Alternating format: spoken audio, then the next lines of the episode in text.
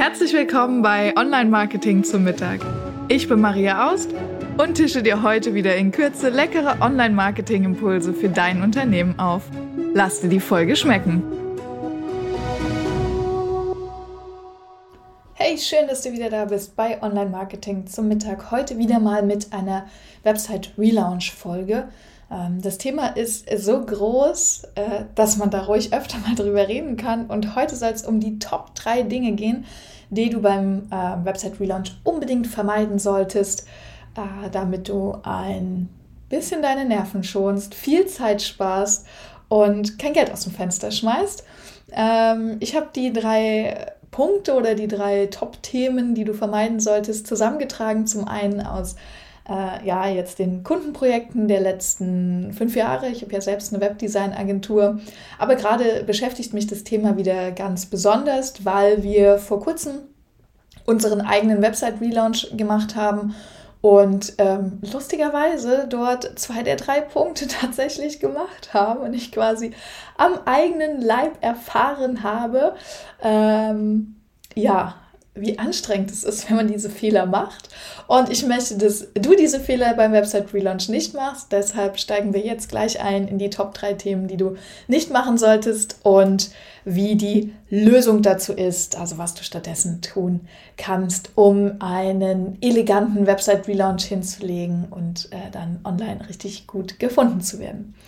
Also die drei Top-Themen. Und ich würde sagen, ähm, wir fangen mit dem dritten an. Also äh, Punkt Nummer drei würde ich sagen, ist das Wireframe weglassen.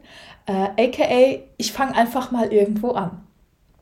Äh, Gerade wenn man die Website selber macht, vielleicht weil man denkt, okay, ich bin jetzt so selbstständig und ich spare ein bisschen Geld und ach, WordPress ist ja kostenfrei, ich mache einfach mal los. Was gerade am Anfang der Selbstständigkeit sicherlich ein möglicher Weg ist. Ähm, als Webdesign-Agenturinhaberin würde ich sagen, ah, weiß ich nicht, du nähst ja auch T-Shirts nicht selber. Ähm, aber ich würde sagen, probieren kann man es ja mal und dann mach mal deine Erfahrungen. Äh, also gerade wenn man anfängt und nicht so viel Erfahrung mit Webdesign hat, der wichtigste Punkt ist nicht einfach mal drauf los anfangen. Also kann man machen, wird dann halt, ähm, wir sind hier im öffentlichen Raum, also nicht so gut äh, SCH Sternchen, Sternchen, Sternchen. Warum? Also Du brauchst als erstes mal einen Plan, wie die Nutzerführung deiner Webseite ist. Und das ist besonders wichtig, denn sonst passiert im Prozess folgendes. Du fängst einfach mal mit der Startseite an, hast du die Idee, oh ja, ich schreibe das und das da drauf.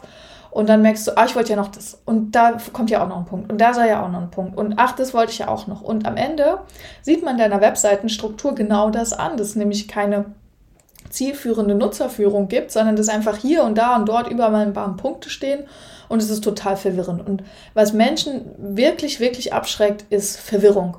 Ähm, also gerade was eine Business-Website angeht, die hat ja ein Ziel. Wir machen ja nicht Website, weil äh, wir Webseiten gerne machen. Also ich mache das schon, wenn ich eine Webdesign-Agentur habe, aber du als selbstständiger Unternehmer machst das wahrscheinlich nicht als Hobby, sondern es ist ein Marketingwerkzeug und das dürfen wir nie vergessen. Wir wollen immer irgendwas Bestimmtes damit erreichen. Im besten Fall, dass wir den Nutzer clever da durchführen, um ihn dann ähm, zielgerichtet zum Call to Action zu bringen, also zum Kontakt in irgendeiner Form, also entweder, dass er was kauft, sich irgendwo einträgt oder in irgendeiner Form eine Aktion ausführt.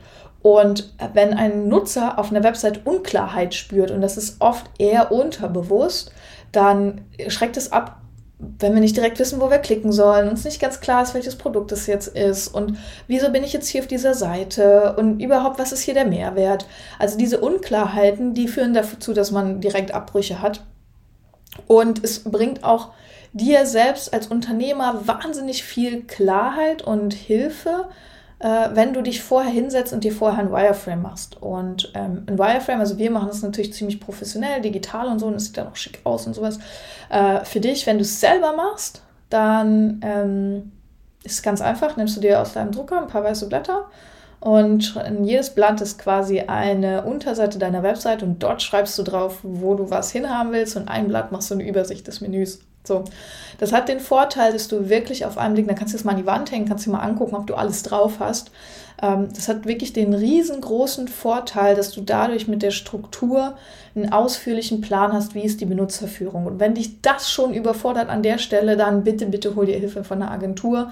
Ähm, weil äh, diese Benutzerführung der Kern von einer funktionierenden Webseite ist. Wenn du sagst, ah, ich will nur mal anfangen, will nur mal gucken, irgendwie, dann mach irgendwie, aber äh, in 90 Prozent der Fälle ist irgendwie am Ende nicht zielführend und dann bist du nach Monaten der harten Arbeit traurig, dass deine Webseite nicht zielführend ist, weil du am Anfang diesen einen Schritt verpasst hast.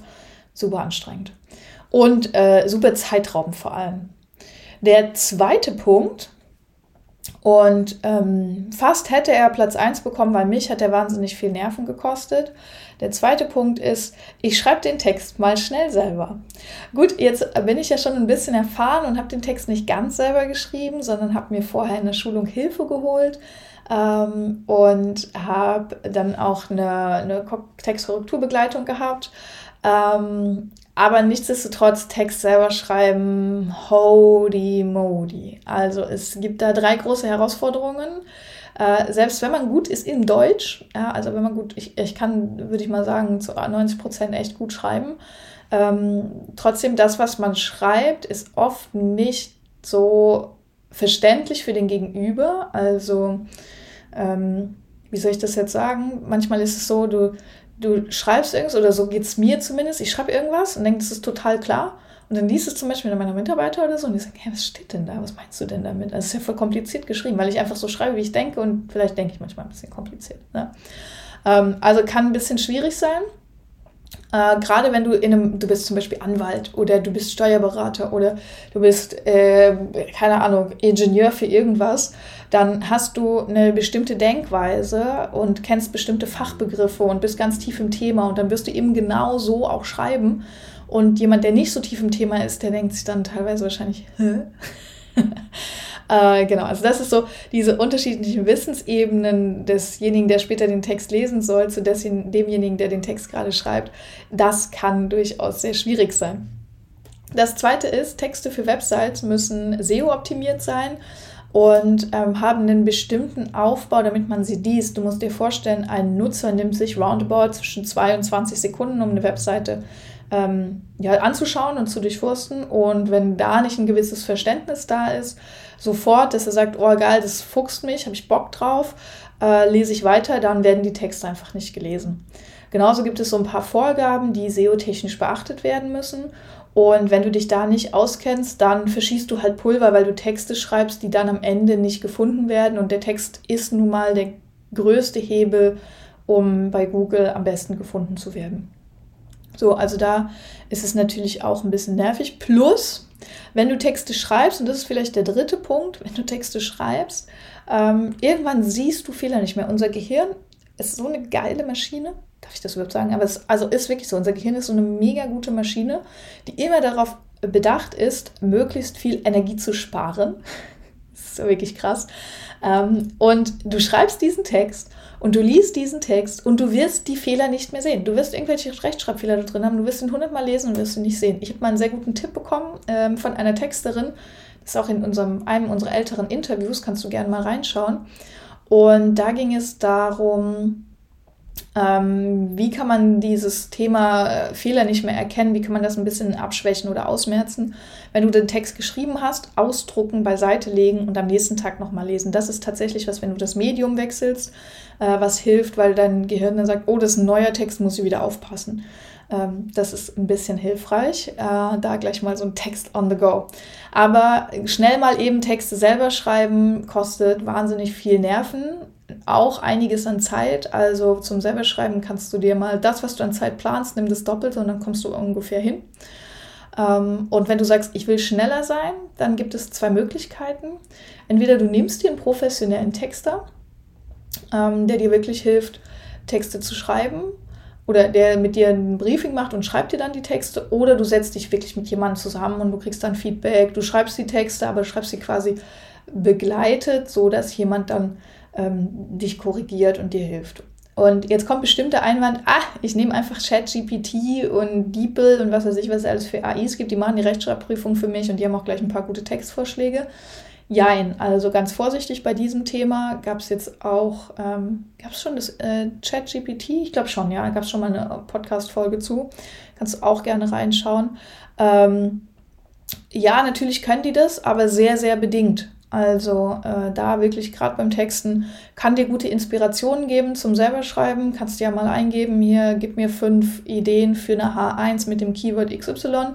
Kann sehr gute Ideen geben, aber ähm, kann das wirklich nur sehr, sehr bedingt. Plus Google erkennt auch, ob die Texte von dir oder einer KI geschrieben sind und rankt die dann entsprechend schlechter. Auch hier muss man ein bisschen aufpassen.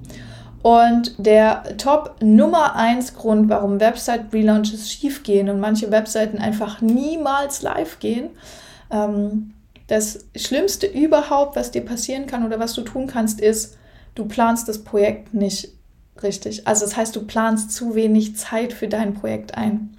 Also zu wenig Zeit einplanen ist der Killer schlechthin, weil was passiert?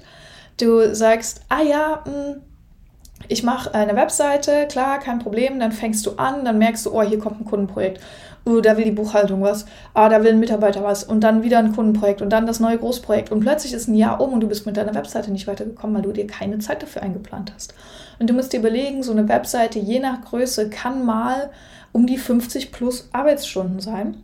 Ähm, selbst mit einer Agentur brauchst du Zeit, um Ideen, um Korrekturrunden, um Inhalte zu beschaffen, um Abstimmungen zu machen und so weiter und so fort. Das heißt, du musst dir zwingend Zeit einplanen und zwar regelmäßig, um dich mit deiner Webseite zu beschäftigen.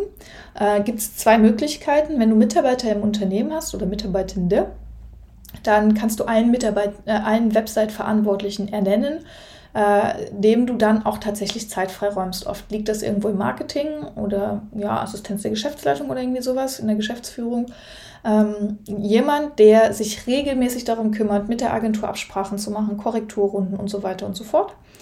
Und das ist wichtig, dieser Person dann auch zu sagen oder mit der Person noch abzusprechen, dass du sagst, okay, Du hast jetzt, keine Ahnung, drei Stunden die Woche extra oder vier Stunden die Woche extra für die Webseite. Das heißt, etwas anderes muss wegfallen. Du kannst nicht der Person einfach sagen, arbeite jetzt vier Stunden mehr. Äh, das Gleiche gilt übrigens auch für dich, wenn du Einzelunternehmer bist und keine Mitarbeitenden hast. Ähm, kannst du natürlich sagen, ich plane jetzt die nächsten 12, 20, keine Ahnung, 30 Sonntage, wo ich mir jeweils vier, Tage, vier Stunden Zeit nehme und statt beim schönen Wetter Fahrrad zu fahren oder was auch immer du gerne machst, ähm, mache ich meine Webseite. Das wird aber relativ schnell zu Frust führen. Das heißt, wenn du so ein Projekt startest, musst du dir wirklich überlegen, welche meiner aktuellen Aufgaben kann ich eine Zeit lang beiseite legen, nach hinten schieben, in irgendeiner Form vielleicht auch auslagern äh, damit ich Zeit habe, mich um die Webseite zu kümmern. Oder kann ich entsprechend mehr arbeiten? Es ist ziemlich schwierig, wenn du sagst, ich lasse mein Arbeitspensum so und im schlimmsten Fall bist du vielleicht schon mit 50, 60 Stunden die Woche ausgelastet und sagst danach, ich mache noch eine Webseite oben drauf. Also kann ich dir versprechen, selbst wenn du dir dann eine Agentur holst, wirst du nur sehr, sehr langsam vorankommen. Und es ist natürlich schade, denn je länger ein Website-Relaunch dauert, von dem Gedanken, ich mache eine neue Webseite, bis hin zu, ich bin wirklich live, ähm, hat, also umso schlimmer ist es, weil du hast ja zum einen diese Zeit, wenn die sehr lang ist, musst du dich immer länger gedanklich damit beschäftigen. Das heißt, das bindet deine Ressourcen. Und zum anderen ist diese Zeit auch die Zeit, in der du die neue Webseite nicht nutzen kannst, weil du machst ja die neue Webseite, weil du sagst, meine alte Webseite ist aus irgendeinem Grund nicht gut und ich will unbedingt eine neue haben. Das heißt, du erwartest ja von einer neuen Webseite, dass sie dir neue Kunden bringt, besseres Image bringt, wie auch immer, dass sie da also Veränderungen passieren. Und wenn das jetzt statt einen geplanten vier Monate 20 äh, Monate dauert, weil du keine Zeit eingeplant hast, fehlen dir also in diesen 16 extra Monaten. In der Zeit könntest du schon 10 neue Kunden vielleicht über die Webseite gewinnen. Ja? Das ist so ein bisschen die Denke, die man da ähm, vielleicht dahinter setzen muss, damit man motiviert ist, sich auch diese Zeit zu nehmen. Plus, und das finde ich wirklich das Schlimmste, es kostet wahnsinnig viel Nerven, wenn du immer denkst, ah, ich habe noch die Website, ich habe noch die Website, ich habe noch die Website. Das ist so anstrengend. Und das kannst du wirklich vermeiden, indem du dir vor dem Projektbeginn überlegst, was kann ich anderes nach hinten stellen? Wie viel Zeit habe ich wirklich für eine Website-Relaunch? Also habe ich, keine Ahnung, zwei Stunden pro Woche. Und wenn du eine Agentur hast, bist du mit zwei Stunden die Woche, kommst gut hin. Wenn du keine Agentur hast, brauchst du ungefähr vielleicht einen Tag pro Woche, würde ich sagen. Kommt jetzt darauf an, wie groß deine Website ist und so, ne? Also das kann man jetzt pauschal nicht sagen. Aber irgendwie sowas musst du dir schon dann einplanen. Genau, das sind die drei Dinge. Ich fasse es dir nochmal zusammen. Also Platz Nummer drei, ähm, einfach mal anfangen und keine Struktur haben, also das Wireframe weglassen. Äh, Platz Nummer zwei, ich schreibe die Texte einfach mal schnell selber.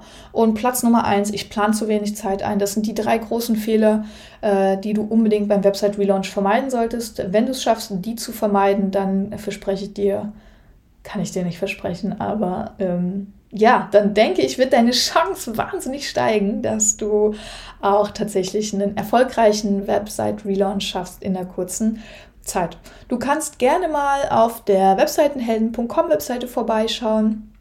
Dort siehst du, wie unsere, also das Ergebnis unseres Website-Relaunches sozusagen und äh, ich freue mich immer gerne über dein Feedback. Ich freue mich gerne von dir zu hören zum Thema Website Relaunch, wie deine Erfahrungen dazu sind. Schreib mir dazu am besten äh, eine E-Mail auf info at webseitenhelden.com. Und ja, von daher würde ich sagen, viel Erfolg beim Website Relaunch. Äh, alles Gute, deine Maria.